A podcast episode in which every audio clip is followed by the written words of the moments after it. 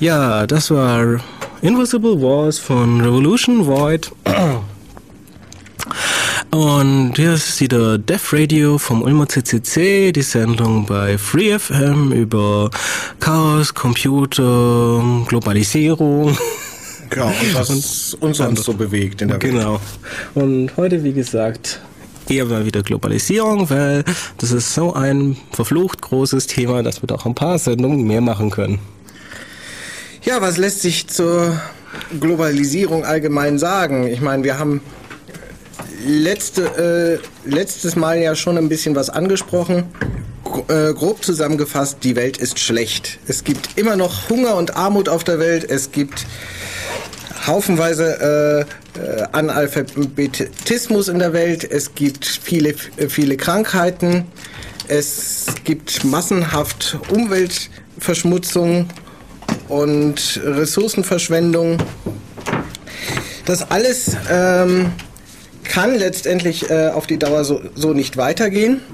Und entsprechend hat auch, ähm, ja, was weiß ich, Anfang äh, im Jahre 2000 ähm, der Generalsekretär der Vereinten Nationen, das war damals äh, der Kofi Annan, äh, einen Bericht über die Rolle der Vereinten Nationen im 21. Jahrhundert äh, herausgegeben, in dem er viele dieser Probleme anmahnt und im Prinzip zur Diskussion stellt, dass diese von den Vereinten Nationen mal dringend angegangen werden müssten. Und so gab es im Prinzip nachher dann im September des äh, Jahres 2000 auch einen sogenannten Millenniumsgipfel, in dem dann auch eine Erklärung äh, unterschrieben wurde, in dem so die, ja, man sich auf einige wichtige Ziele im Prinzip mal äh, geeinigt hat, wie zum Beispiel Frieden, Sicherheit und Abrüstung, Entwicklung und Armutsbekämpfung, Schutz der gemeinsamen Umwelt, Menschenrechte, Demokratie ähm, und derergleichen. Wenn man jetzt die wichtigsten Ziele daraus äh, zu, zusammenfasst, dann kommt man zu den sogenannten Millennium-Entwicklungszielen. Das sind dann noch äh, acht äh, Ziele im Prinzip, die sich explizit mit den, den äh, armen Ländern, den zu entwickelnden Ländern im Prinzip fassen. Das sind dann, wie gesagt, Hunger und Armut. Das ist freier Zugang für jeden Menschen im Prinzip ähm, oder für jedes Kind an eine äh, Primärschule. Das heißt lesen, äh, rechnen und schreiben. Ähm, die Gleichstellung von den Geschlechtern. Das ist ähm, die Verringerung der Müttersterblichkeit, die Verringerung der Kindersterblichkeit, die, ja, was weiß ich, gemeinsame Umwelt schützen. Was habe ich noch alles vergessen? Äh, Beteiligung der Bevölkerung an politischen Entscheidungen. Richtig. Ich denke, das hast du nur einer vor als Demokratie angezündet, aber man kann es ja auch anders umsetzen. Und wenn man dieses anders umsetzen äh, akzeptiert, dann sind das ja schöne Ziele, die, wie gesagt, ich denke, Gaddafi hat da auch nichts dagegen zu sagen. Ja, das sind gute Ideen, macht mal. Und nach meinem Tod können wir auch gerne wählen, das ist kein Problem. So in der Art. Und damit kommen wir zum äh, Problem dieser Millennium Development Goals, also ohne jetzt äh, die ganzen Probleme aufzuzählen, weil da haben wir letztes Mal schon äh, Zeit darauf verwandt. Sagen wir mal nur eines. Äh, diese Ziele sind im Jahre 2000 äh, definiert worden und sie sollten im Prinzip bis zum Jahre 2015 umgesetzt werden. Jetzt haben wir so ungefähr Zeit. Jetzt können wir vielleicht einen ganz kleinen Rückblick machen, wie weit ist denn mit diesen Zielen so bisher gediehen. Und es sieht eher schlecht aus. Also es gibt äh, einige Länder, die jeweils ein Ziel erfüllen, wenige Länder, also erfüllen werden höchstwahrscheinlich, also die im Moment im Plan oder vielleicht sogar leicht darüber liegen einige wenige Länder, die bei zwei Zielen höchstwahrscheinlich zumindest nicht so weit darunter liegen. Kein einziges Land, das bei allen Zielen halbwegs gut dasteht. Ja, schlimmer noch, sich überhaupt bei allen Zielen nur engagiert. Ja. Die meisten liegen einfach, äh, setzen ihre Prioritäten einfach auf ein, zwei oder äh, vielleicht mal drei Ziele überhaupt und die anderen finden sie nicht so wichtig. Beziehungsweise sie sagen auch dann zu Sachen, äh, die ja durchaus vernünftig sind, wie, ja, okay, uns geht so dreckig, wir schauen mal, dass wir alle was zu essen und zu trinken haben, was vor allem trinken ist ein Riesenproblem in vielen Ländern. Also wir haben was zu essen, wir haben was zu trinken, dann gehen die Krankheiten sowieso drunter, äh, runter, aber wir sorgen uns trotzdem noch um die Krankheiten. Und wenn wir das hingekriegt haben, dann schauen wir mal, ob die Leute auch lesen sollen. Ja, jetzt fang nicht gleich jetzt an, so, so, so mit, mit Luxuszielen äh, oder was Ja, ich weiß, Wasser ist Luxus. Äh, genau. Da würde mir der Chef von Nestle sicherlich zustimmen. Äh, ja, das würde allerdings auch wieder den Preis für sein Produkt äh, äh Mineralwasser äh, erklären. Eben. Und deshalb und aus anderen Gründen ist, sieht es eben sehr schlecht für die Millennium Develops ähm, Goals aus. Und deshalb kommen wir zu dem, was wir eigentlich heute als Thema haben wollen, nämlich den Global Marshall Plan bzw. die Global Marshall Plan Initiative. Gegründet von Leuten, die eben gesehen haben, dass so wie man die Ziele momentan angeht, das nichts werden kann. Um es mal grob zu sagen. Um es mal grob zu sagen, was passiert eigentlich, wenn wir jetzt nichts tun? Wenn wir nichts tun, dann haben wir erstmal, wenn wir uns nur die Bevölkerungsentwicklung an, anschauen, innerhalb ähm, der nächsten paar Jahrzehnte, was weiß ich, eine, äh, erstmal nochmal eine Verdopplung, was weiß ich, der äh, heutigen Bevölkerungsmenge. Äh, äh, und sprich, also man schätzt so ungefähr bis zum Jahre 2040 rum oder was weiß ich, dass wir möglicherweise 10 Milliarden ähm, haben und äh, Ende des äh, Jahrhunderts, was weiß ich entsprechend, ähm, könnten wir äh, 15 oder 20 Milliarden sein, wenn wir es nicht bremsen. Was das natürlich jetzt für die äh, Ressourcen auf der Welt, wie zum Beispiel Erdöl, Stahl äh, oder dergleichen, aber auch Abgase wie CO2 oder dergleichen bedeuten, äh, brauchen wir uns nur mal ganz grob vorstellen, wenn alle Chinesen die bis jetzt noch äh, zu einem großen Teil Fahrräder fahren, wenn überhaupt, äh, sich ein Auto äh, anschaffen äh, würden und genauso viel verbrauchen würden wie, äh, wie wir, dann ähm, sähe es in Sachen CO2 erstmal so übel aus, da bräuchten wir gar nicht erst anfangen, irgendwann, äh, was weiß ich, den, den CO2 abzubauen also sprich, das sieht desolat aus. Und wir haben noch nicht darüber geredet, dass es noch andere Länder gibt, wie zum Beispiel Indien, ja. die genauso die äh, eine Bevölkerungsentwicklung haben. Selbst wenn wir jetzt den ähm, Umweltkollaps ähm, im Prinzip vermeiden können, bleibt immer noch die soziale Schere. Die geht immer weiter ähm, dazu über, dass einige wenige Firmen im Prinzip alle Ressourcen sagen wir mal, die Hand auf alle Ressourcen in der Welt legen und damit, weil ja alle Leute äh, gewisse Ressourcen brauchen, ähm, die komplette Kontrolle eigentlich über die Weltbevölkerung kriegen. Entsprechend natürlich die, ein kleiner Teil der Bevölkerung, der diese Firmen nachher in den Händen hat oder der entsprechend reich genug ist, äh, immer mächtiger in dem Sinne äh, wird und immer, äh, ja, was weiß ich, die, die restliche Bevölkerung der Erde, was weiß ich, unterjochen kann quasi. Also sowas nennt man dann äh, Neofeudalismus im Prinzip.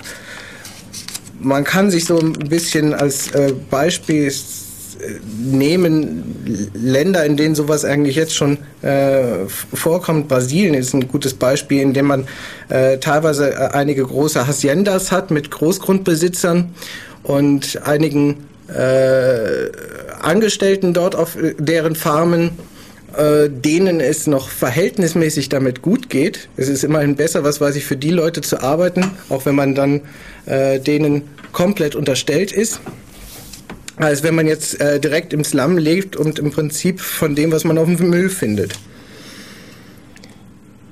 Die Frage ist, was wollen wir eigentlich erreichen? Wir wollen eigentlich ja, äh, dass es halbwegs gerecht zugeht in der Welt. Das ist einigermaßen sozial ausgeglichen zugehen. Wir wollen natürlich den, äh, den, den, den äh, ökologischen äh, Kollaps vermeiden. Und die Frage ist, äh, wie sähe sowas dann aus? was man im Prinzip haben möchte, ist etwas, das man vielleicht als eine Art, ja, wie ökosoziale Marktwirtschaft sich vorstellen könnte.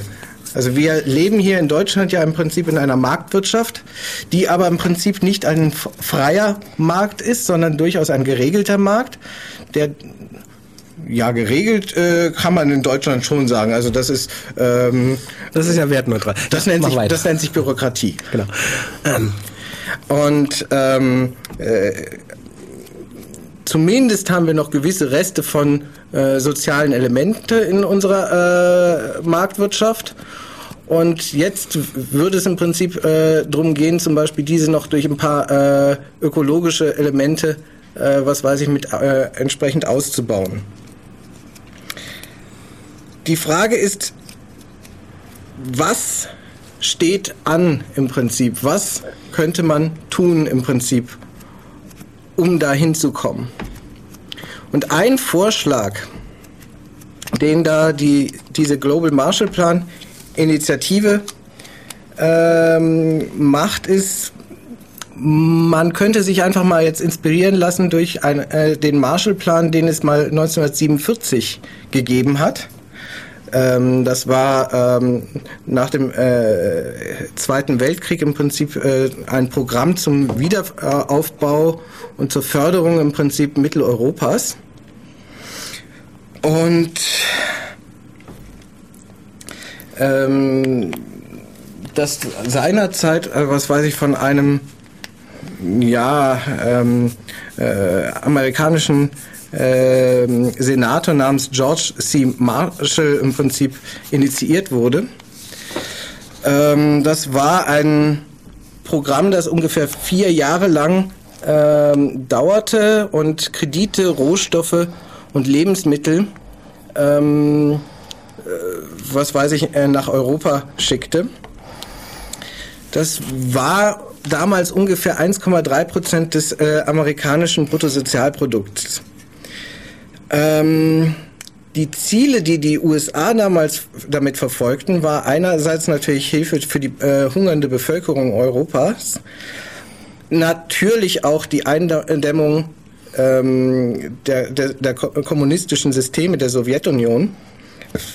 Und natürlich auch äh, eine Schaffung ähm, was weiß ich, eines Absatzmarktes, was weiß ich, für die eigene Überproduktion. Also es ist nicht ganz ähm, äh, so selbstlos, was weiß ich, von den Amerikanern äh, gekommen, aber das macht ja auch nichts in dem Sinne, wenn die Ziele äh, die man äh, vertritt, letztendlich allen nützen, auch einem selbst, dann hat man ja im Prinzip äh, ja, im du möchtest doch nicht jetzt etwa Win-Win-Situation sagen. Naja, zumindest äh, wäre das ja mal eine nette Idee.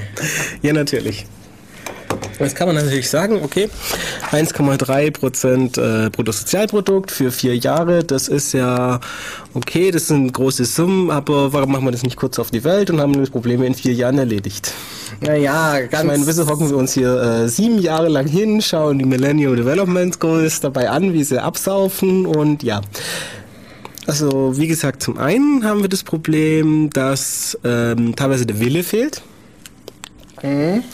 Ganz einfach, um nochmal Beispiele zu nennen. Viele Länder, unter anderem die meisten der EU, beziehungsweise alle EU, haben sich ja verpflichtet, 0,75 Prozent des, äh, nicht nur 0,7 Prozent, genau, des äh, Bruttosozialprodukts an Entwicklungshilfe auszugeben und es gibt Länder, die kommen tatsächlich auf 0,35.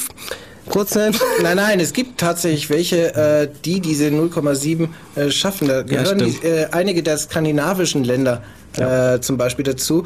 Äh, Deutschland zum Vergleich kommt, glaube ich, gerade auf 0,3 bis 0,35. Ja, genau, da war das Deutschland. Also Frankreich ist äh, so, so ungefähr auf demselben Level.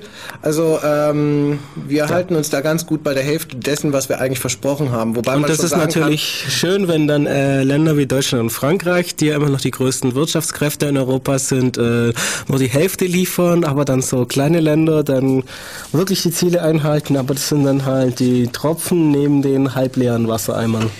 Ja, ich meine, es soll sich ja lohnen. Ja. Mach mal Musik. Genau.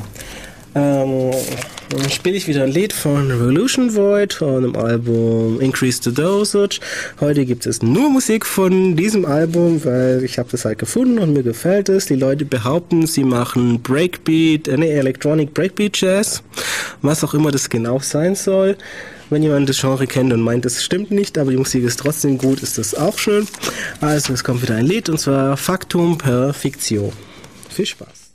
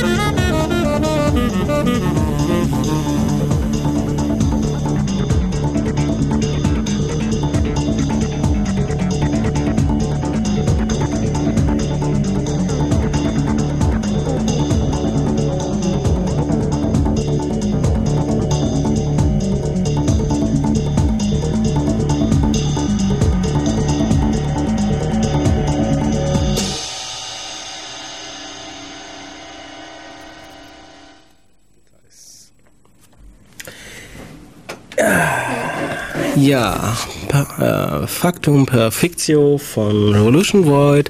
Und hier ist wieder Death Radio bei FreeFM mit dem Thema Globalisierung.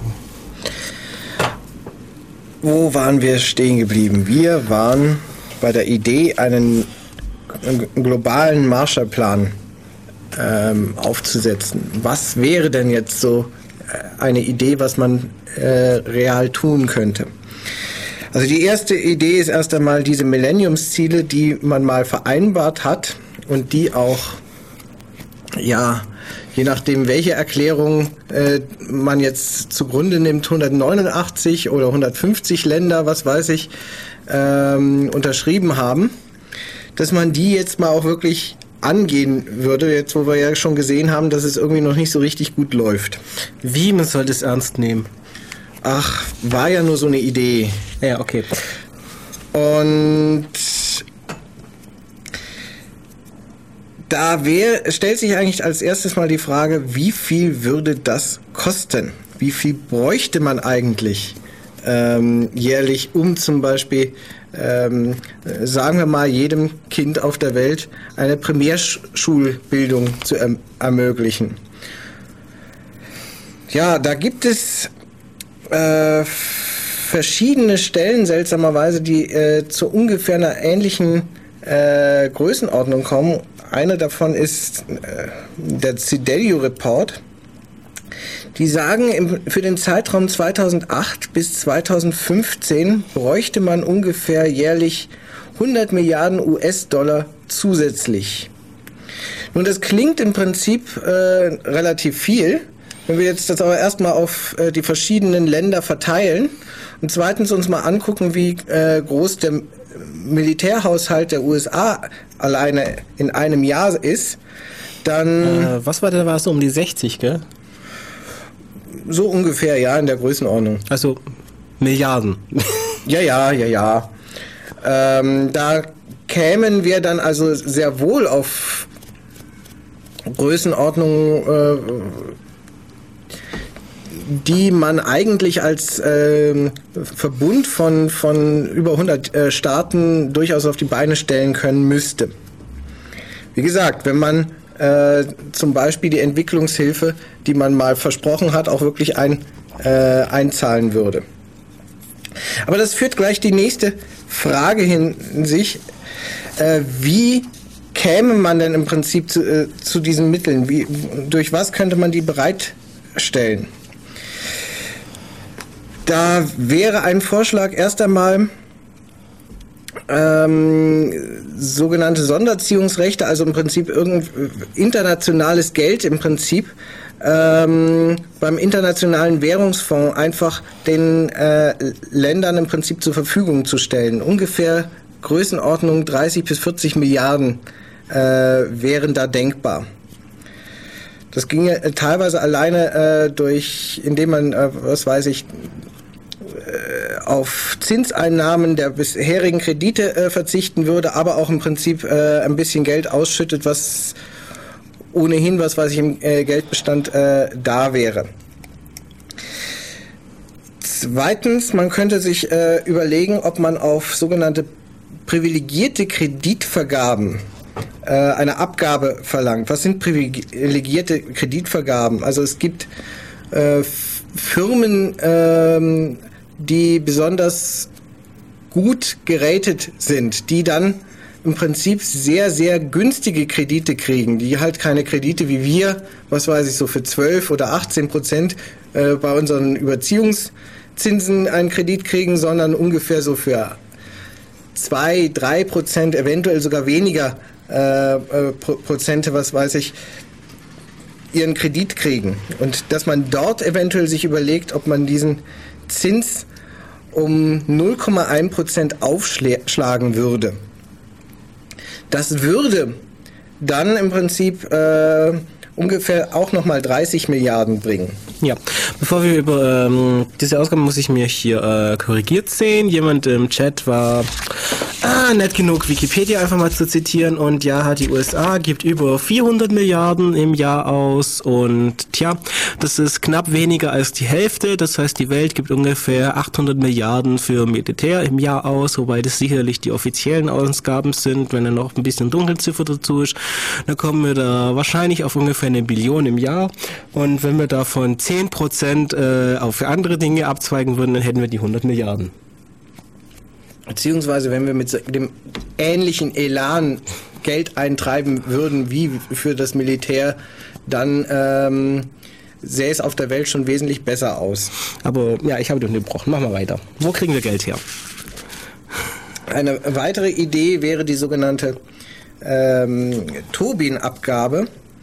Da geht es im Prinzip um internationale Finanztransaktionen. Also immer wenn eine ja, salopp gesagt, wenn eine äh, Überweisung im Prinzip ähm, geschieht von einem Land zum anderen, aber in diesem Fall ist die Überweisung dann halt ein äh, sch schweres äh, Geschäft, das äh, äh, seinerzeit mehrere Millionen äh, was, was weiß ich, ähm, äh, mal, mal schnell, was weiß ich, um den Erdball oder um den halben Erdball äh, transferiert. Das passiert täglich, was weiß ich, ähm, ach, was weiß ich, in überhaupt nicht mehr vorstellbarem Maße, was, ähm, sprich, wenn man nur 0,01 Prozent äh, auf solche Finanztransaktionen draufschlagen würde, käme man auch schon mal wieder auf 30 Mi Milliarden. Und Billionen, dann sind es ungefähr 300 Billionen, rein vom Volumen her. Weil 0,01 Prozent sind Tausendstel und 10.000 von 300 Billionen sind 30 Milliarden. So von wegen unvorstellbares Volumen. Nur 300 Billionen. So wo Jahr. die Staatsverschuldung Deutschlands ungefähr bei 2 Billionen liegt oder knapp drunter und wir damit Deutschland lediglich 150 Mal entschulden können. Ja, das Schöne, Jedes Jahr. Das Schöne, das Schöne mit diesen ähm, Finanztransaktionen ist tatsächlich, dass die wesentlich mehr äh, Umsatz machen können ähm, als eigentlich Geld überhaupt da ist. Weil das Geld halt, was weiß ich, dann immer wieder hin und her äh, transferiert wird und immer wieder nochmal um die Erde äh, drum und nochmal, was weiß ich, gesplittet wird, wieder zusammengeführt wird. Das ist ein unheimliches Chaos, was da, äh, da läuft. Der Finanzmarkt ist so eine Geschichte äh, für sich, über die man eigene Vorlesungen halten könnte. Nicht, dass der, äh, ich hier jetzt sagen möchte, dass der Finanzmarkt, das Weltfinanzsystem in irgendeiner Form nachhaltig sei oder stabil oder, oder, oder sowas. Das muss ja nicht. Es muss ja bloß halten, bis man in Rente geht.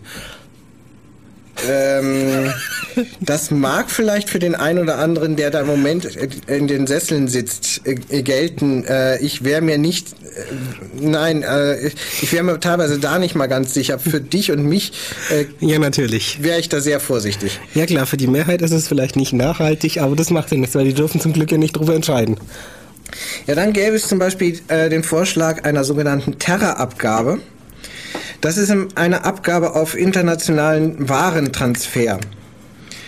Das heißt, äh, diesmal jetzt, was weiß ich, über auf Warentransporte und ähm, Waren, die, was weiß ich, wirklich äh, umhergeschickt werden. Und da würde man im Prinzip sagen, 0,5 äh, Prozent. Und zwar nur auf die Importkosten, die Herstellungskosten oder was weiß ich, da äh, würde man dann äh, entsprechend nichts machen. Also es ist gleichzeitig äh, eigentlich eine I Idee oder was weiß ich warum, ähm, hat eigentlich so ein Joghurtbecher, äh, wenn wir ihn hier im Laden kaufen, bereits äh, einige tausend Kilometer auf dem Buckel, was äh, die ja nur ein Transport äh, bis, bisher gehabt hat. Also das läuft letztendlich dadurch, dass die Früchte mal, was weiß ich, äh, irgendwo wo geerntet werden, dann äh, in ein anderes Land gekarrt werden zum Wasch Waschen, dann eventuell äh, wieder zurück zum Schälen und zum Verarbeiten.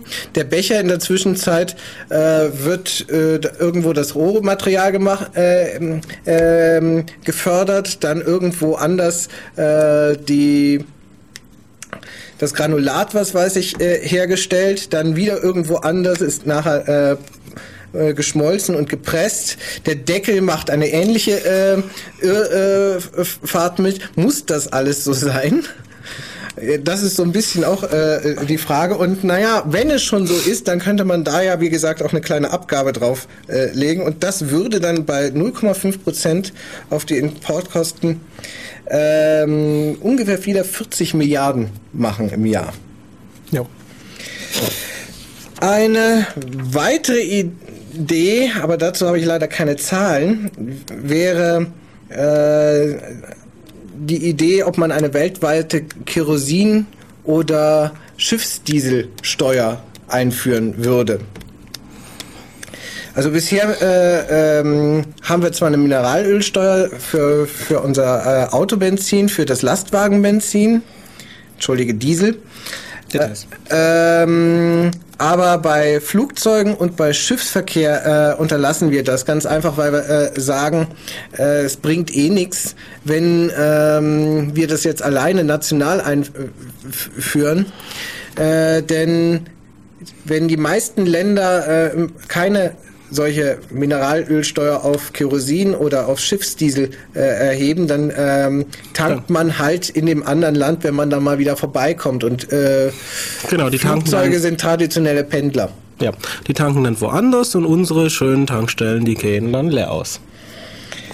Wobei das gerade bei Flugzeugen sich dann vielleicht doch lohnt, na, erstens mal, Weil wir haben Flug natürlich trotzdem noch einen Binnenverkehr. Ja, und außerdem werden Flugzeuge notorischerweise gerade so viel betankt, dass sie den Hinflug schaffen und die Sicherheitsreserve haben. Weil Treibstoff mitschleppen kostet ja wieder Treibstoff. Ja, es ist, und solange halt die Steuer, ja, und solange die Steuer billiger ist, als für den Rückflug auch zuzutanken, kann es ja immer noch passieren, dass Leute bei uns tanken. Zum Beispiel. Aber wie gesagt, die Idee ist auch nicht, das national einzuführen, äh, sondern zumindest mal EU-weit oder besser noch, was weiß ich, äh, sich weltweit irgendwo auf was zu einigen. Was nicht ganz einfach ist, aber äh, was wie gesagt die Idee wäre. Und je nachdem, wie dann solch eine Steuer ausfallen würde, kämen natürlich auch vollkommen unterschiedliche Beträge wieder äh, dabei raus. Jetzt sind wir bei den bisherigen Aufstellungen auch äh, deutlich über die 100 Milliarden äh, gekommen. Aber es ist ja auch ähm, äh, im Prinzip so gedacht, was weiß ich, dass das ja alles Vorschläge sind, wie man äh, zu Geld kommen könnte. Das sind sicherlich nicht die einzigen äh, Vorschläge, wie man zu Geld kommen könnte, aber äh, ja. Sie sind bestimmt auch nicht alle durchsetzbar in der Form. Erstens kann man wahrscheinlich nicht alle auf einmal anwenden und zweitens, äh, das ist ein Kostenvoranschlag und wie man weiß, äh, in Wirklichkeit kostet es mehr und dann ist es noch ein Kostenvoranschlag von im Endeffekt einer Regierungsstudie und dann kostet es nochmal mehr, also ist man auf der sicheren Seite, wenn man ein bisschen mehr einplant als nur 100 Milliarden. Zum Beispiel. Mal ganz davon abgesehen, wenn man schon dabei ist, die Welt zu retten, dann kann man es natürlich ein bisschen mehr machen, als nur zu sagen, okay, wir halbieren die Leute, die im Kindbett, also nicht die Leute, sondern wir halbieren die Rate, mit der die Frauen im Kindbettfieber sterben und die Kinder und wir halbieren nur die Hälfte, äh, ich meine die Rate, einen Anteil an Leuten, die lediglich einen Dollar am Tag haben. Also sprich, wir beseitigen nicht wirklich die, die Armut in dem Sinne, sondern wir halbieren nur, oh Gott, mathematisch gesehen die, die Anzahl der Leute, die ein, weniger als einen Dollar auf der Welt äh, verdienen. Das heißt, die heben wir knapp an, dass sie knapp über einen Dollar äh, verdienen und haben äh, damit bereits das Armutsproblem nach Definition der Millenniumsziele äh, gelöst. Naja, ich meine, im Forum hat CMS gerade natürlich die absolute äh, Informatiker- und Regelfuchser-Lösung für das Problem gefunden. Wir werten einfach den Dollar ab. Das ist auch keine schlechte Idee. Die ist zum Beispiel kompatibel mit dem Weltfinanzsystem, äh, das wir derzeit haben. Ja, natürlich, weil Inflation funktioniert ja automatisch. Genau. Ich denke, ähm, wir spielen jetzt noch wieder ein Stück von den Revolution Void, in diesem Fall Habitual Ritual, und reden danach drüber, was wir noch an Problemen haben, zum Beispiel, wie kommt eigentlich das Geld da an, wo wir es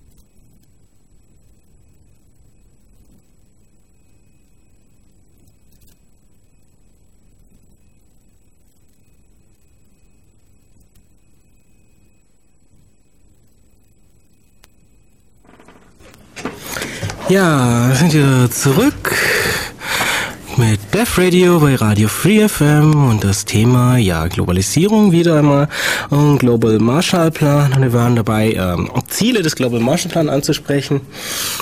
Und ähm, ein, ein Problem habe ich angesprochen, wie kriegen wir das Geld wirklich dahin, wo es hingehört und aber Global Marshall Plan sagt, ja, das ist ein Ziel. Faire Mechanismen zur Bereitstellung der Mittel ist ein wunderbares Ziel, über das wir gerne und lange reden, aber soweit ich weiß, haben sie jetzt noch keine Lösung gefunden, die man wirklich praktikabel umsetzen kann. Naja, was die Erfahrung äh, zeigt, ist, äh, dass das Gießkannenprinzip halt äh, nicht so äh, das Wahre ist, dass man damit ähm, äh, eher die Korruption äh, fördert oder äh, letztendlich die Waffenproduktion in den entsprechenden Ländern, aber äh, nicht unbedingt das äh, letztendlich bei den Bauern oder bei den, der armen Bevölkerung äh, ankommt. Wenn man äh, möchte, dass Gelder äh, bei der Bevölkerung ankommen, dann muss man sie eigentlich an Projekte binden. Da muss man also im Endeffekt nicht, indem man wirklich äh, Gelder zur Bevölkerung gibt, weil mit Geld kann man ja machen, was man will, sondern indem man die Leute im Endeffekt äh, fragt, okay, was braucht ihr, was wollt ihr tun und falls die dann gute Ideen haben, ihnen dabei zu helfen. Sprich, dass man sich mit den Leuten zusammensetzt und mit ihnen gemeinsam äh, Projekte formuliert, richtig. Und angepasst halt auf äh, die Bedürfnisse, äh, die dort vor Ort äh, vorherrschen. Ein relativ bekanntes Beispiel dazu sind die Kleinkredite, ähm, die von der Grameenbank äh, immer wieder ähm, gewährt werden. Das sind dann Kredite in der Größenordnung äh, 30, 50 Dollar äh, im Prinzip. Die werden normalerweise auch äh, nie an eine Einzelperson in dem Sinne äh, gegeben, sondern immer nur an äh, Gruppen von, von äh, ja, sogenannten äh, Kreditnehmergemeinschaften im Prinzip. Und da diese aber meistens dann äh, sehr sehr konkret gebunden sind oder die Leute, was weiß ich, ganz konkret ihre äh, Situation äh, damit ähm, äh, verbessern wollen, sind die meistens dann auch äh, relativ effektiv. Und auch weil sie ja zur Selbstkontrolle angehalten werden, als üblicherweise sind ja ein paar Leute, so sagen wir ein halbes Dutzend Frauen, in so einer Gruppe drin und die kriegen den Kredit nacheinander. Sie haben jeweils für sich einen Kredit beantragt und die eine kriegt den Kredit nur, wenn die andere den schon abbezahlt oder fast abbezahlt hat, was dafür sorgt, dass jeder Kreditnehmer fünf Leute hat, die dahinter sind, dass sie den Kredit auch rechtzeitig abzahlen. Also die werden eher dafür eintreten, dass sie für denjenigen, der gerade nicht zahlen kann, das lieber dann vorstrecken, als dass der Kredit platzt. Ähm, und werden dann entsprechend selber sich wieder sehen, dass sie sich das von demjenigen dann wiederholen, in dem Sinne. Aber auch ähm, im Falle, dass wirklich etwas schief geht oder was weiß ich, äh, sind bei der Grameenbank ähm, sagen wir mal, ist eine sehr menschliche Lösung zum Beispiel dort ähm, eingeführt, dass man nämlich äh, dann zu den Leuten hingeht und einfach miteinander redet, woran es denn liegt, wo denn eigentlich die Probleme liegt. Das heißt, man äh, redet auch nicht äh, vom, von den Konzepten her gleich äh, über Sanktionen, was dann passiert, sondern man sucht einfach nach Lösungen entsprechend. Nein, nochmal für, äh, für ein Beispiel, was so äh, ein äh, kleiner Kredit bewirken kann. Der könnte zum Beispiel einfach bedeuten, dass sich äh, irgend so eine Frau, was weiß ich jetzt, sagen wir, ein Handy kauft in einer Gegend, in denen es nirgends wo Telefone gibt. Und ähm, aber da die jetzt im Prinzip ein, ein, ein Telefon hat, dieses als Geschäftsmodell verwenden kann und andere Leute im Prinzip bei sich telefonieren lassen kann. Ähm, dieses Telefonieren geht jetzt auch nicht darum, was weiß ich mal, die Großmutter anzurufen, wie es ihr denn geht oder was er heute zu essen macht, sondern es geht darum, ähm, zum Beispiel zu erfahren, was äh, auf dem 200 Meilen entfernten Markt denn jetzt gerade äh, äh, der Salat kostet, den man selber angebaut hat äh, um zu wissen ganz einfach, welche Preise man, äh, was weiß ich, hier äh, vor Ort äh, auf dem Markt, was weiß ich, äh, verlangen könnte. Das heißt, die ähm, äh, auch Leute, die jetzt den Kredit nicht gekriegt haben, äh, haben tatsächlich wirklich was da, äh, davon, dass jetzt hier jemand im Prinzip äh, in diesem Falle ein Handy hat. Das heißt, man hat tatsächlich wirklich einen gewissen Mehrwert auch in der ganzen Region. Eventuell nicht nur in einem, äh, einem Dorf, sondern äh, wenn die jetzt möglicherweise äh, jeden Tag äh, ein anderes Dorf besuchen, habe ich möglicherweise sieben Dörfer im Prinzip, die auf einmal einen äh, Anschluss zur medialen Welt haben. Ähm, ja, entsprechende andere äh, Projekte natürlich, ähm, zum Beispiel äh, sich zu überlegen, äh, wo man Brunnen bauen könnte oder wie man äh, die Wasserversorgung, die Bewässerung äh, der Felder äh, verbessern könnte. Oder letztendlich natürlich auch Projekte, äh, äh, bei denen es einfach um Lehrer und äh, Schulen geht in dem Sinne. Schulen äh, sind im Prinzip Projekte immer zur Selbsthilfe. Eigentlich diese ganzen Projekte sollten Projekte zur Selbsthilfe sein. Ja, weil vorhin kam ja auch, okay, man muss halt Strom, Wasser, gegen mögliche Krankheiten und so hinhauen, Schulen, Bildung, Straßen und so Zeug. Das Problem ist ja, das hat man ja getan. Also man geht daher, so als reicher Westler, der sowieso von allem eine Ahnung hat und dann geht er in das Land mit den armen Leuten rein und, und sagt, okay, ich, ja, ich weiß ja, wie das funktioniert, weil bei uns funktioniert's ja und bei euch funktioniert's nicht, also muss es bei euch so werden wie bei uns. Und man baut man den Leuten halt fette Straßen hin und eine Bewässerung und Stromleitungen und so Zeug und dann wundert man sich, warum die Leute unzufrieden sind. Das Problem ist, man hat halt einfach nach eigenen Vorstellungssachen gebaut. Man hat ihnen Sachen geliefert, die sie gar nicht wollten. Sachen, die ihnen zum Beispiel auch einfach schaden, wenn man, was weiß ich, äh, Straßen baut und man äh, pflügt da irgendwelche Felder um, das dummerweise das einzige Land war, in dem eine bestimmte Pflanze wächst. Oder man pflügt einfach durch irgendwelche Sachen durch, die den Leuten wirklich wichtig sind. Oder man verbindet sie genau mit den Leuten, die sie ja immer überfallen. Was ja auch passieren kann. Oder man stellt ihnen einen wunderbaren Generator hin, damit sie Strom haben und vergisst, dass der einzige Lieferant für Öl in der Gegend ein schlimmer Ausbeuter ist. Das alles sind Dinge, die, wenn man einfach reinläuft und den Leuten helfen will, äh, schlecht macht und mit dem man ihnen teilweise mehr schaden kann, als wenn man einfach nichts tut. Und dummerweise ist gerade in Afrika, aber auch in anderen Ländern sehr viel von dieser Hilfe äh, passiert weshalb die Leute teilweise jetzt sehr äh, misstrauisch sind, wenn, kommen, wenn Leute kommen und sagen, wir wollen euch helfen. Und äh, weshalb teilweise auch diese Projekte, die ihnen helfen wollen, dass sie sich selbst helfen, wieder Probleme haben und eigentlich erst wirklich anlaufen, wenn die Leute mit denen äh, gesprochen haben und gemerkt haben, dass die ihnen wirklich zuhören wollen und dass die ihnen wirklich äh, helfen wollen und dass sie auch wirklich auf das hören, was sie ihnen sagen. Ein äh, ja, was weiß ich, das, was, worüber wir jetzt eigentlich geredet haben, das ist äh, tatsächlich ein, äh, eines der Ziele des Global Marshall Plans. Das ist allerdings äh, Ziel Nummer 5. Äh, Ziel Nummer 4 fehlt jetzt noch. Das wäre im Prinzip äh, die Frage, wo wollen wir hin? Wir wollen eigentlich ähm, zur ja, vielbeschworenen ökosozialen Marktwirtschaft. Wir wollen eigentlich ein System haben, einen, äh, einen Markt im Prinzip, der alle Länder miteinander verbindet, aber halt mit einer sehr viel geringeren Schere, äh, als wir im Moment haben. Äh, wir wollen im Prinzip auch, dass in dieser Marktwirtschaft äh, gewisse soziale Elemente äh, drin sind. Also zum Beispiel ähm, man möglichst ja, sagen wir mal, die Kinderarbeit reduziert, ich will nicht gleich sagen verbietet, äh, das ist immer sch schön gesagt, äh, wenn, wenn eine Familie wirklich davon abhängig ist, äh, ja. dass äh, halt alle äh, Familienmitglieder irgendwo was beitragen, weil sie sonst knapp am Verhungern sind. Ja, also ich würde sagen, wenn die Familien die Kinder nicht mehr als Arbeitskräfte brauchen und die Kinder tatsächlich die Chance haben, zur Schule zu gehen, dann schafft sich Kinderarbeit überall auf der Welt fast automatisch ab. Keine Familie wird in dem Sinne äh, daran interessiert sein, dass ihre Kinder arbeiten, wenn sie äh, ihnen denn eine Schulbildung ermöglichen könnten. Ja. Genau. Also was, ähm, ja. Bei der ökosozialen Marktwirtschaft schon wieder?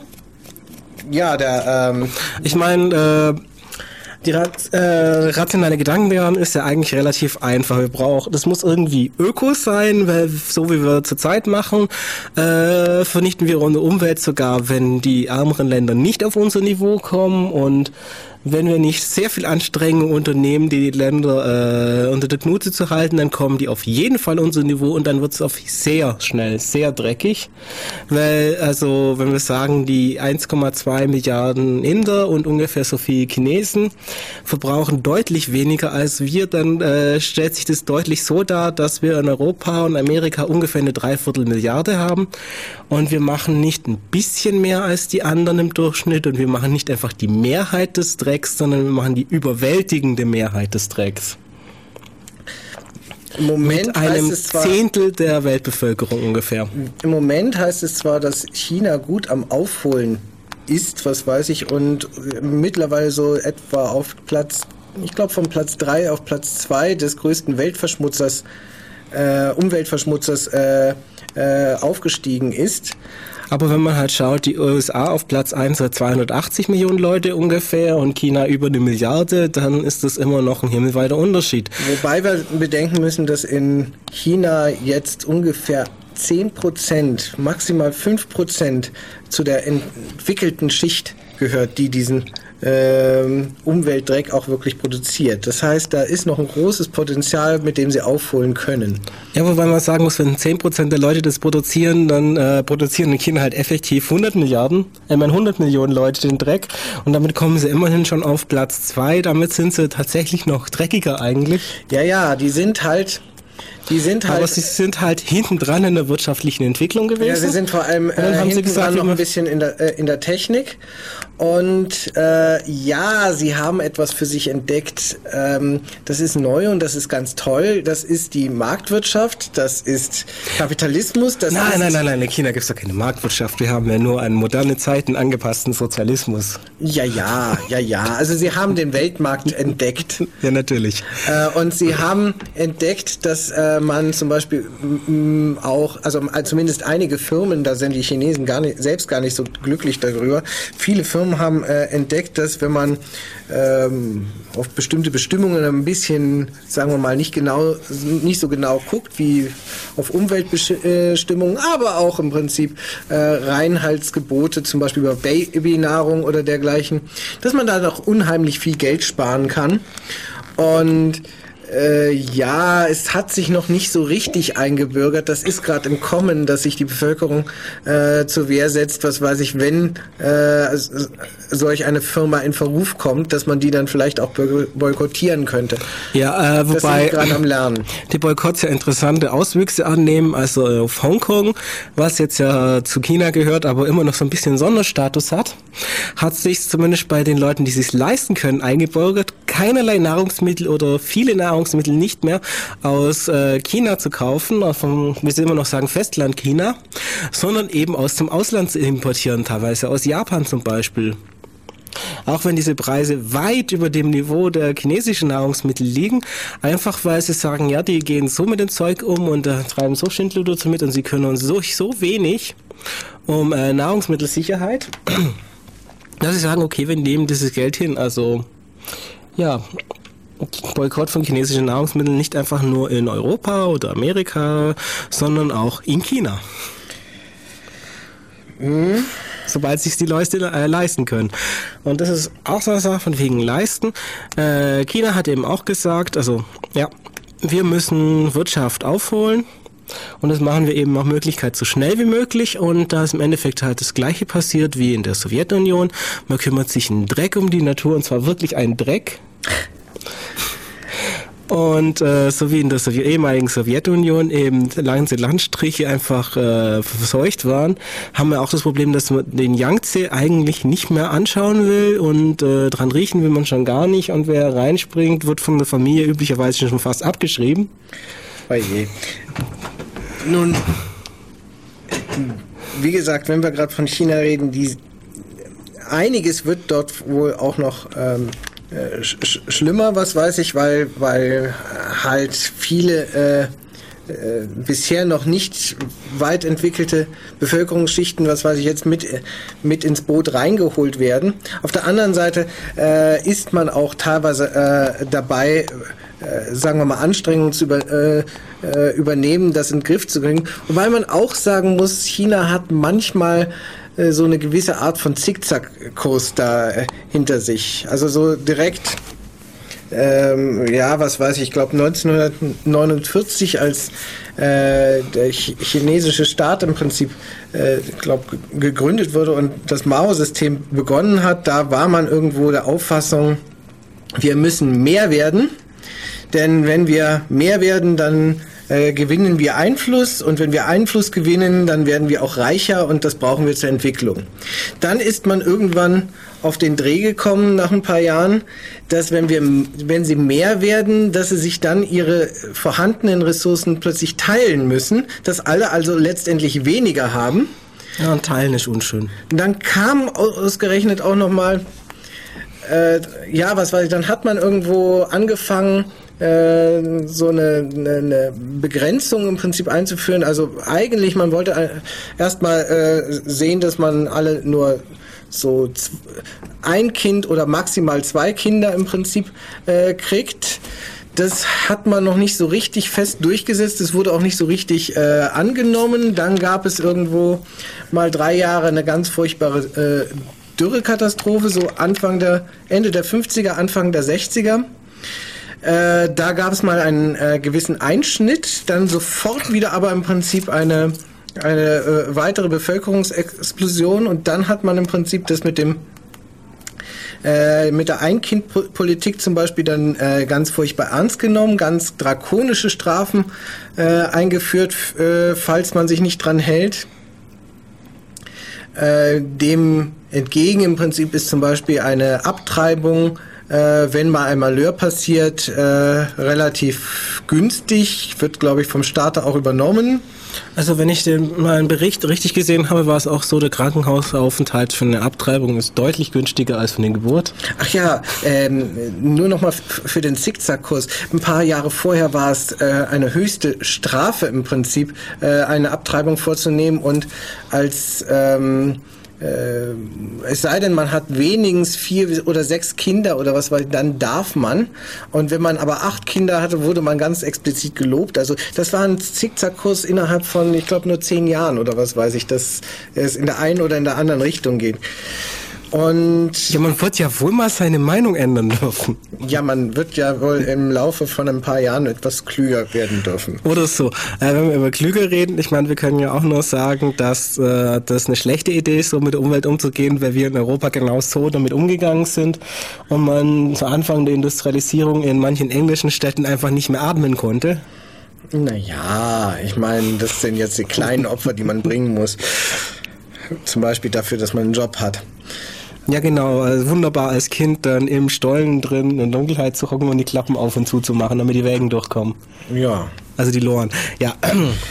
ähm, wir waren immer noch beim Global Marshall Plan und der Idee, okay, wir brauchen eine ökosoziale Marktwirtschaft. Gut, Öko haben wir, glaube ich, so ein bisschen abgehandelt. Sozial haben wir auch so ein bisschen ab. Äh, ja, ich meine, also sozial, ich meine, Öko, wir brauchen, warum brauchen wir eine Ökowirtschaft? Äh, ganz einfach, weil wir nur einen Planeten haben und wenn andere Leute den vergiften, dann sind wir auch weg. Wir brauchen eine soziale Wirtschaft und ein soziales System, weil, naja, wenn es uns ge gut geht und den dann, was weiß ich, acht, neun oder zehn Milliarden anderen Leuten schlecht geht, dann haben wir ein Problem mit acht, neun oder zehn Milliarden anderen Leuten, die wütend sind. Ja, mal abgesehen davon, äh, wer eigentlich die Macht äh, in, in dem System hat, das ist ja auch noch gar nicht so klar. Letztendlich, wenn wir jetzt angenommen, wir kriegen das mit dem, äh, mit dem Umweltkollaps äh, äh, in den Griff, was möglicherweise auch wahrscheinlich ist, weil wirklich keiner daran interessiert ist, dass ja. äh, die Umwelt äh, Aber komplett, es gibt ja noch was anderes, Aber woran niemand interessiert. Die erste Sache ist dann im Prinzip, dass, dass irgendwelche Firmen se sehen werden, im Prinzip, dass sie einen Zugriff auf Ressourcen kriegen, die alle möglichen Leute dringend brauchen. Wobei ja noch ein Problem ist, selbst wenn man die Ressourcen hat, die sind ja dummerweise teilweise trotzdem in anderen Ländern. Und wenn man nun äh, wichtige Ressourcen zum Beispiel in Afrika hat und wir nicht dafür sorgen, dass es in Afrika besser wird, dann hat man als Firma trotzdem noch das Problem, dass man seine Ressourcen sichern muss. Man muss den Zugang zum Hafen sichern. Man muss äh, den Hafen selber auch sichern in einem Kontinent, bei dem bei den Zuständen wahrscheinlich immer noch Bürgerkriege herrschen werden.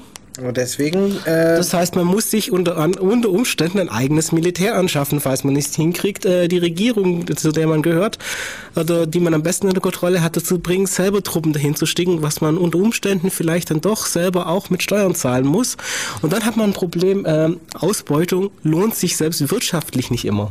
Ja, sag das nicht. Ich meine, wenn ich es auf die Art betreibe, dann zahle ich doch einen relativ kleinen Obolus an den Staat, dass er ähm, mich dann halt militärisch unterstützt oder per äh, Polizei oder äh, per was für eine Sicherheits Ja, und du sorgst allerdings damit gleichzeitig auch dafür, dass die Mehrheit der Bevölkerung der Welt nicht Kunde bei dir wird.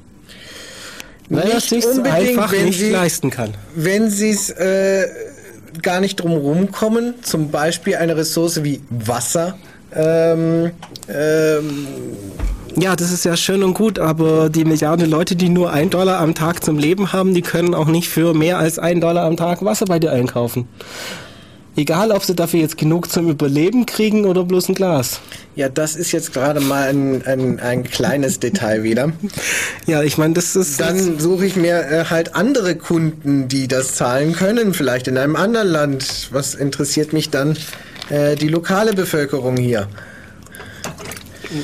Das Schöne aber bei, äh, bei diesem System ist, dass es äh, da keineswegs äh, klar sein muss, dass wir, die wir im Moment relativ priv äh, privilegiert sind, später noch äh, zu diesen Privilegierten gehören äh, müssen. Also das sind ein paar ähm, Großkonzerne im Prinzip, ein paar reiche Familien, die dahinter stehen ähm, die dann im Prinzip alle Fäden in der äh, Hand haben und die anderen, ja, sind letztendlich Konsumenten.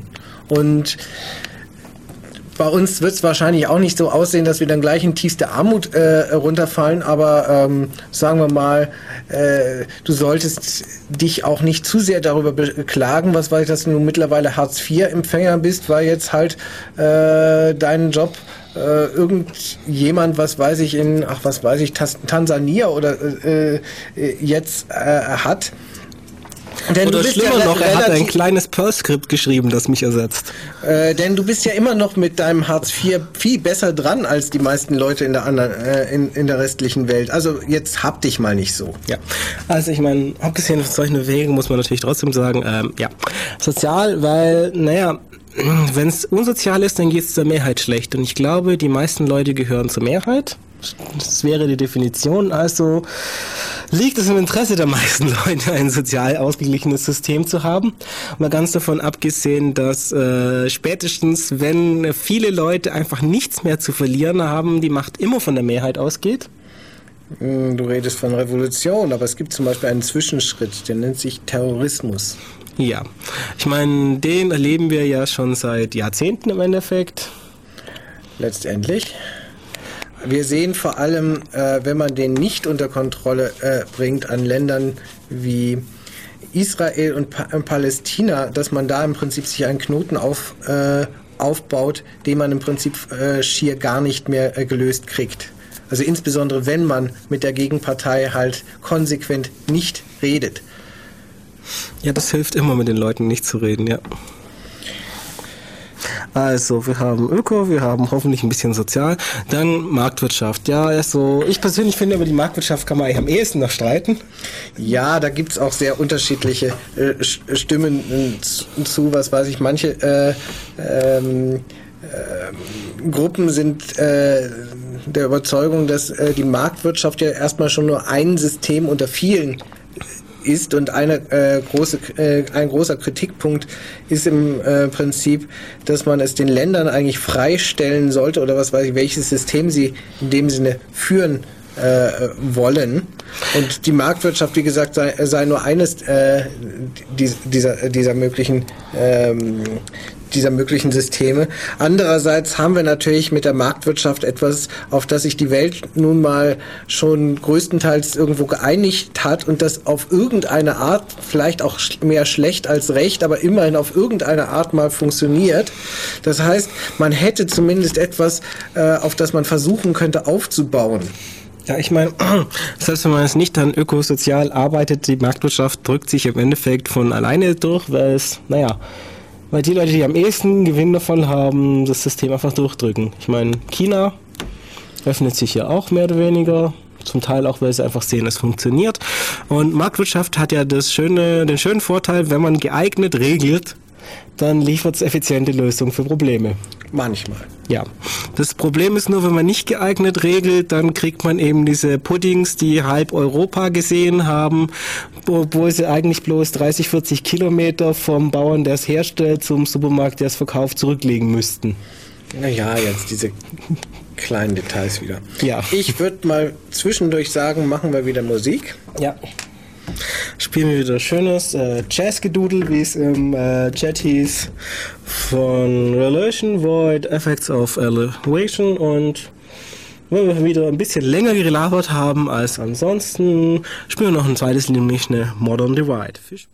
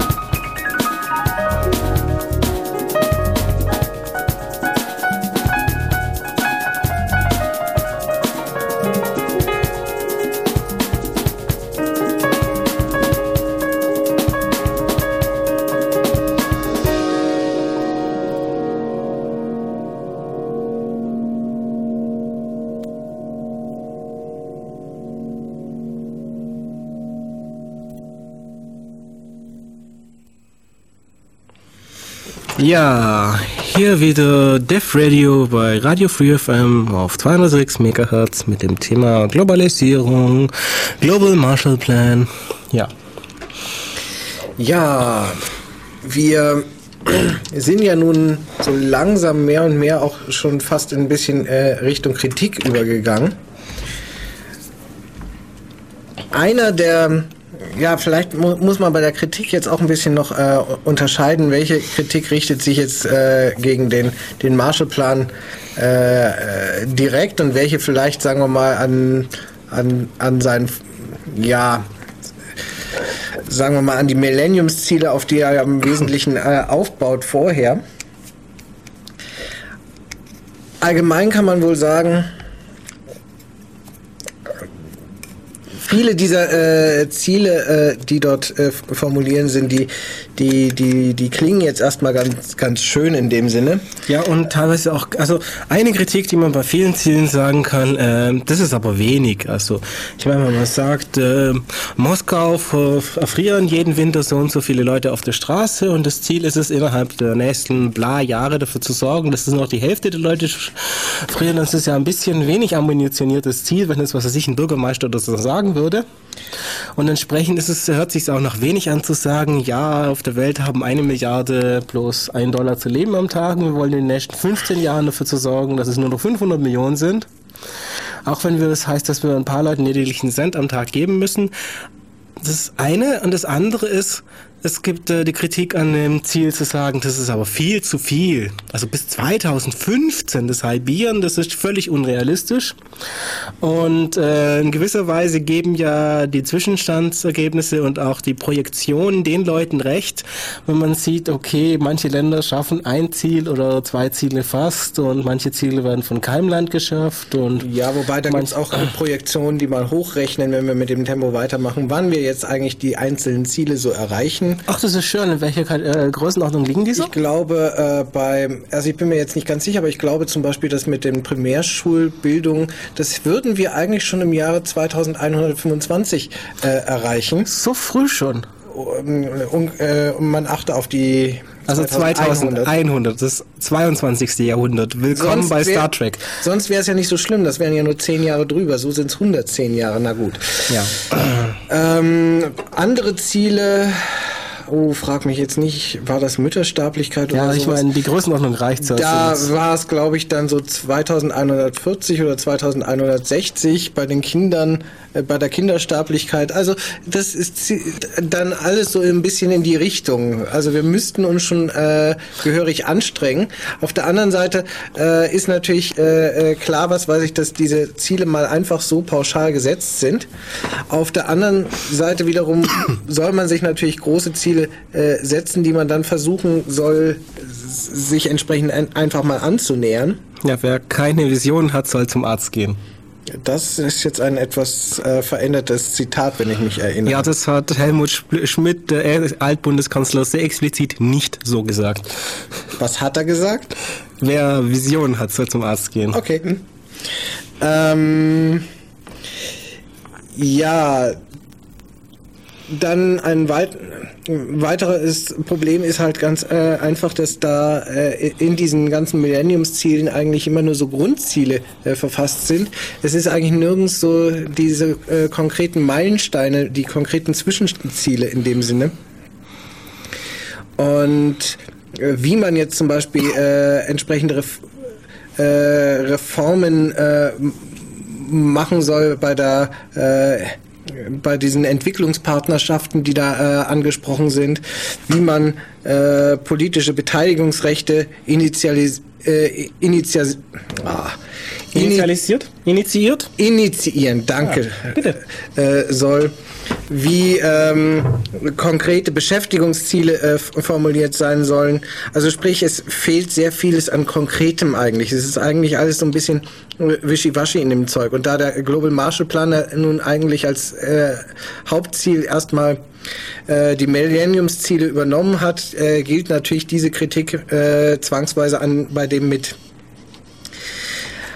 Ähm, ein anderes Problem ist äh, vielleicht, äh, dass diese Millenniumserklärung, die dem Ganzen zugrunde liegt, äh, mehr oder weniger äh, von den Industriestaaten ähm, ja formuliert worden sind und mehr oder weniger den Entwicklungsländern im Prinzip dann quasi wie aufgedrückt äh, sind. Die müssen das jetzt einfach äh, ja so, so mal akzeptieren. Die konnten nicht selbst in dem Sinne mitbestimmen, welche Ziele sie jetzt für äh, wichtig halten.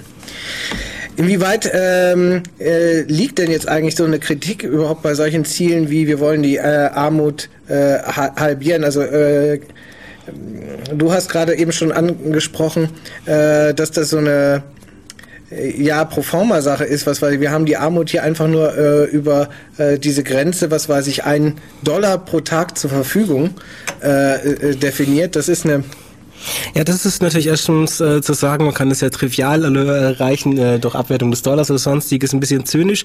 Aber, aber ein anderes in dem Problem Sinne eigentlich die Armut in dem Sinne äh, damit äh, beseitigt. Ja, denn erstens haben wir gar mit dem ähm, 1 Dollar pro Tag oder sonstige gar nicht wirklich eine, eine richtige Defini äh, Metrik äh, für die Armut, weil also wir haben erstmal eine schöne Metrik, weil man kann ja Statistiken machen darüber, wie viel Geld haben die Einzelnen und dann äh, Durchschnitt berechnen. Und man dann, kann gut messen. Ja, also man hat eine wunderbare Metrik. Man kann messen, man kann wunderbare Graphen zeichnen, man kann schauen, ob die Graphen eine bestimmte Linie durchschreitet und dann mit PowerPoint wunderbare Präsentationen dafür machen, indem man die Leute davon überzeugt, dass man was Gutes tut. Das Problem ist, äh, viele Leute haben gar kein Geld oder nur sehr wenig Geld und leben aber davon. Ganz einfach, das Stichwort ist Subsisten äh, Subsistenzwirtschaft.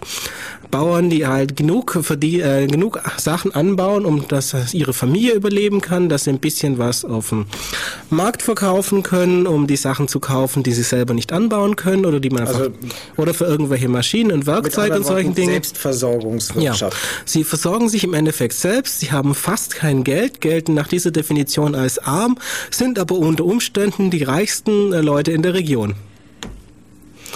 Oder genau das andere, Leute, die eben von Fürsorge äh, leben, also bereits einen Job haben, den sie eigentlich nur haben, weil jemand sagt, okay, die Leute sind zu arm, gibt denen Geld. Was weiß ich, sie arbeiten in irgendeiner Hilfsorganisation, tun Dinge, die vielleicht niemand eigentlich wirklich braucht oder vielleicht auch doch und kriegen ein Gehalt, das für die Gegend sehr hoch ist also weit über diesen 1 Dollar leben, müssen dann aber gleichzeitig auch eben in einem Camp leben, in dem äh, die Europäer oder Amerikaner oder sonstige Westler hocken, die die äh, Versorgung durchführen und müssen dann eben auch zu diesen Preisen dort leben. Und dann kann es sein, dass die Leute weniger haben als der Bauer, der offiziell gar kein Geld hat. Ein weiteres äh, Problem mit einigen der Zielen sind, also was sind das jetzt eigentlich für äh, Ziele, in denen man äh, definiert, äh, wie war jetzt die genaue Zahl? Also man will die äh, Müttersterblichkeit, glaube ich, um äh, drei Viertel senken und die Kindersterblichkeit um, um ein Drittel. Ähm, was verbirgt sich dahinter? Naja, äh, letztendlich verbirgt sich dahinter eigentlich äh, die, eine, eine Einschränkung äh, der, des Weltbevölkerungswachstums. Wie, äh, wieso haben jetzt eigentlich die, das darf man, das Problem ist, das darf man so nicht sagen oder nicht äh, offiziell nachher so in ein Papier reinbringen, denn damit käme man nicht durch. ähm, äh, das Problem, äh, weswegen viele Mütter äh, sterben, ist zum Beispiel, dass sie viel zu früh und viel zu häufig Kinder kriegen. Das heißt, es ähm, fängt teilweise äh, in einem Alter von unter 16 oder was weiß ich äh, schon an. Und im Prinzip, wenn ein Kind äh, da ist, kommt dann im Prinzip schon wieder das nächste. Das heißt, indem man hier vorschreibt, äh, Senkung der Müttersterblichkeit, das hat man quasi reingenommen äh, weil man das andere äh, Ziel ähm, Weltbevölkerungsregelung, ähm, äh, also sowas wie Familienplanung in, äh, in der Welt, äh, weil man das in, in dem Sinne nicht durchkriegt, weil bestimmte ja, Kräfte, möchte man sagen, im Prinzip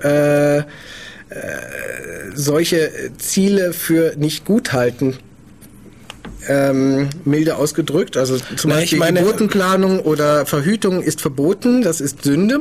Ja, oder ich meine, wenn man den Leuten auch einfach ganz konkret sagt, äh, Leute, habt keine Kinder, bevor ihr 18 seid. Dann ist es ja ganz direkt Kulturimperialismus und man kann sich auch gleich vor die Kanone stellen, wenn man dann mit den Leuten reden will, ob das man ihnen hilft.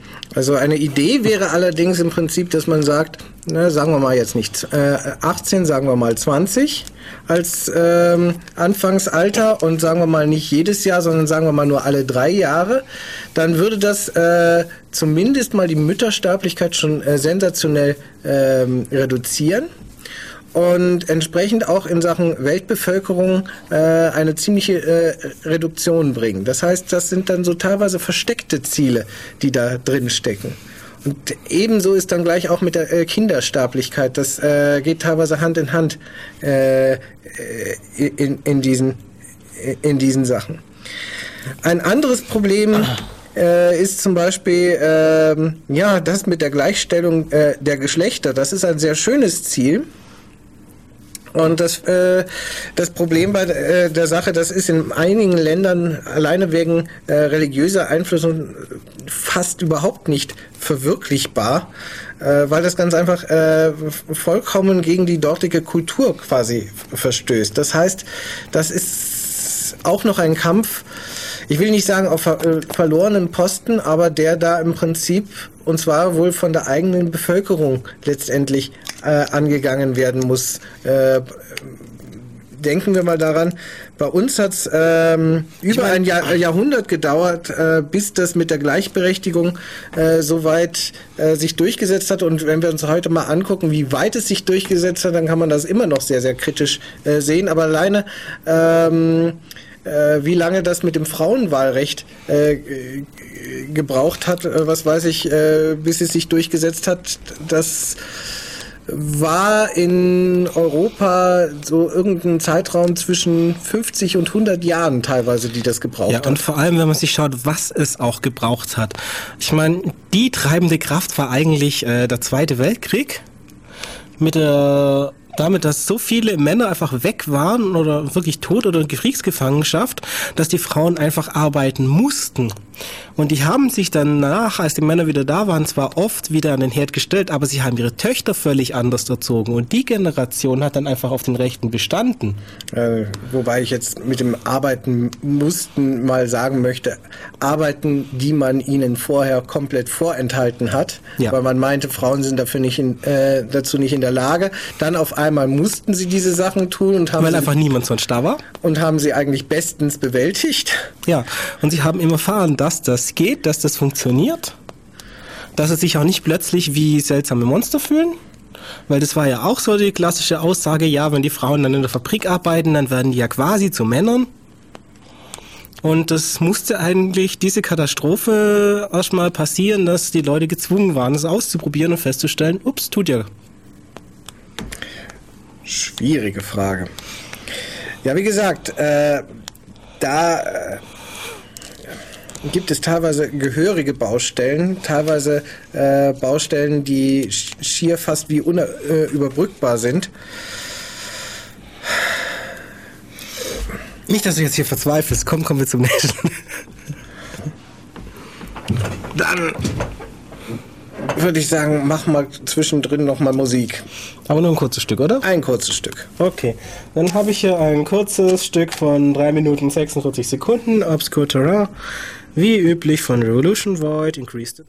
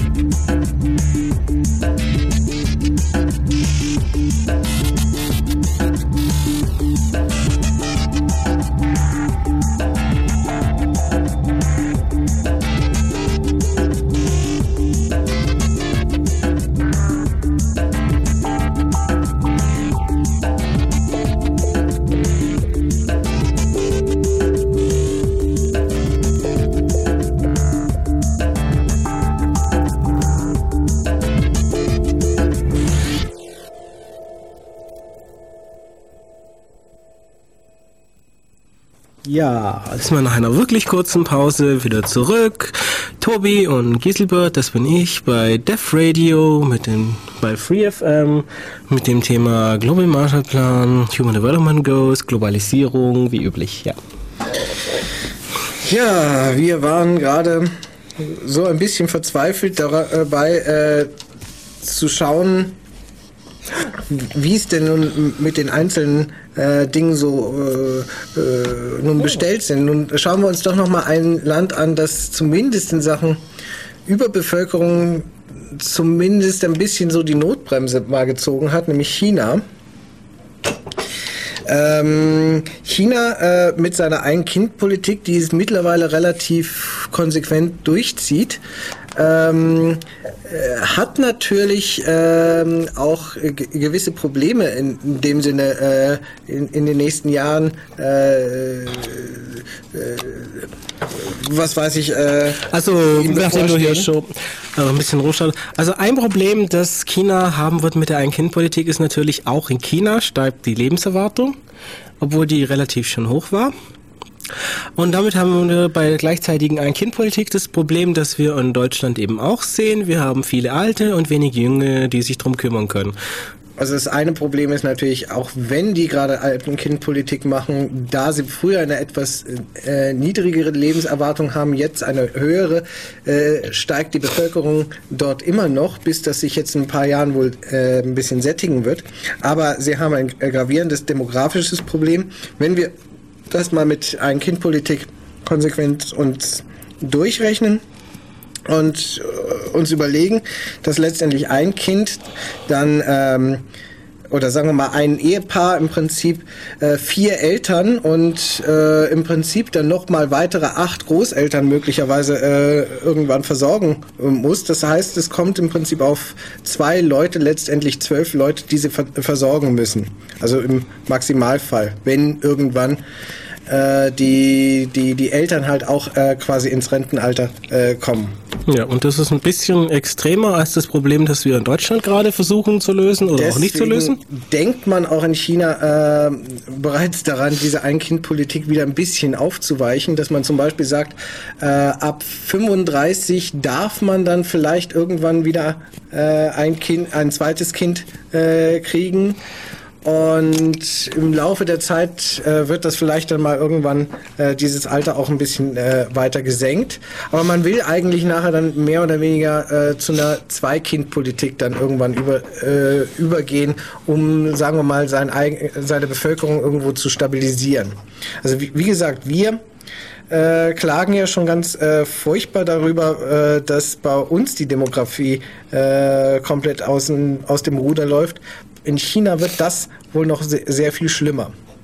Wenn wir uns mal den Vergleich anschauen, allerdings zu, zum zweitbevölkerungsstärksten Land, nämlich Indien, die haben jetzt ungefähr eine Milliarde, 1,1 Milliarden rum. Die haben solch eine strenge Ein-Kind-Politik zum Beispiel nicht. Die haben einfach auf freiwilliger Basis, dass man den Leuten sagt, schränkt euch doch ein bisschen ein, nicht so viele Kinder, das ist nicht so gut.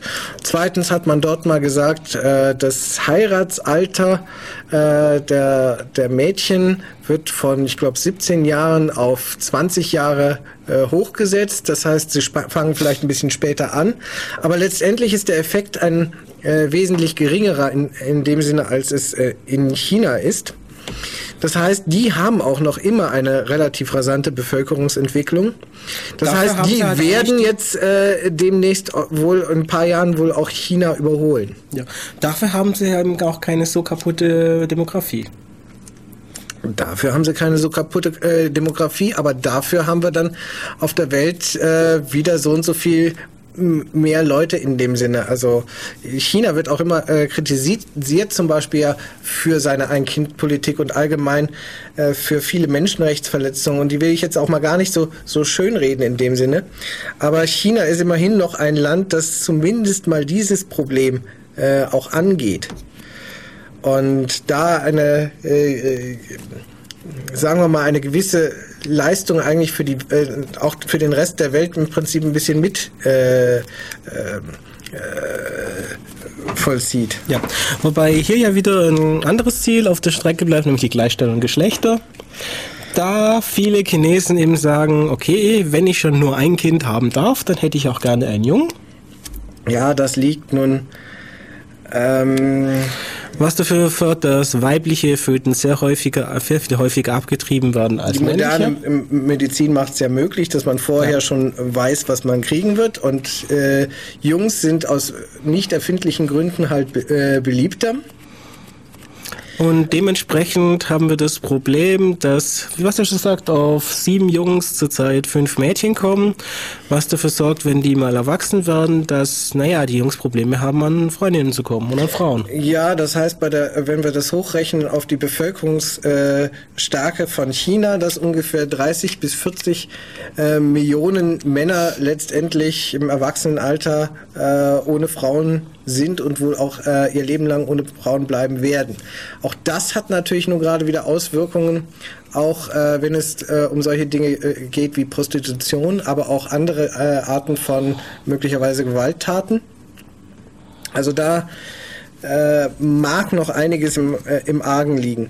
Ansonsten ist das eigentlich in Sachen Gleichberechtigung in China zumindest in den entwickelten äh, Bereichen, also in den Städten oder was weiß ich, äh, auf einem ganz guten Weg. Die sind also sagen wir mal, in den Städten auf einem guten Vormarsch äh, äh in, in Sachen Gleichberechtigung.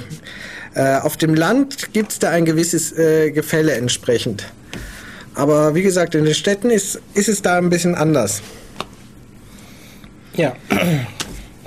Jetzt haben wir auch nur zur Anmerkung noch fünf Minuten, das heißt, wir sollten ein bisschen Druck machen. Okay.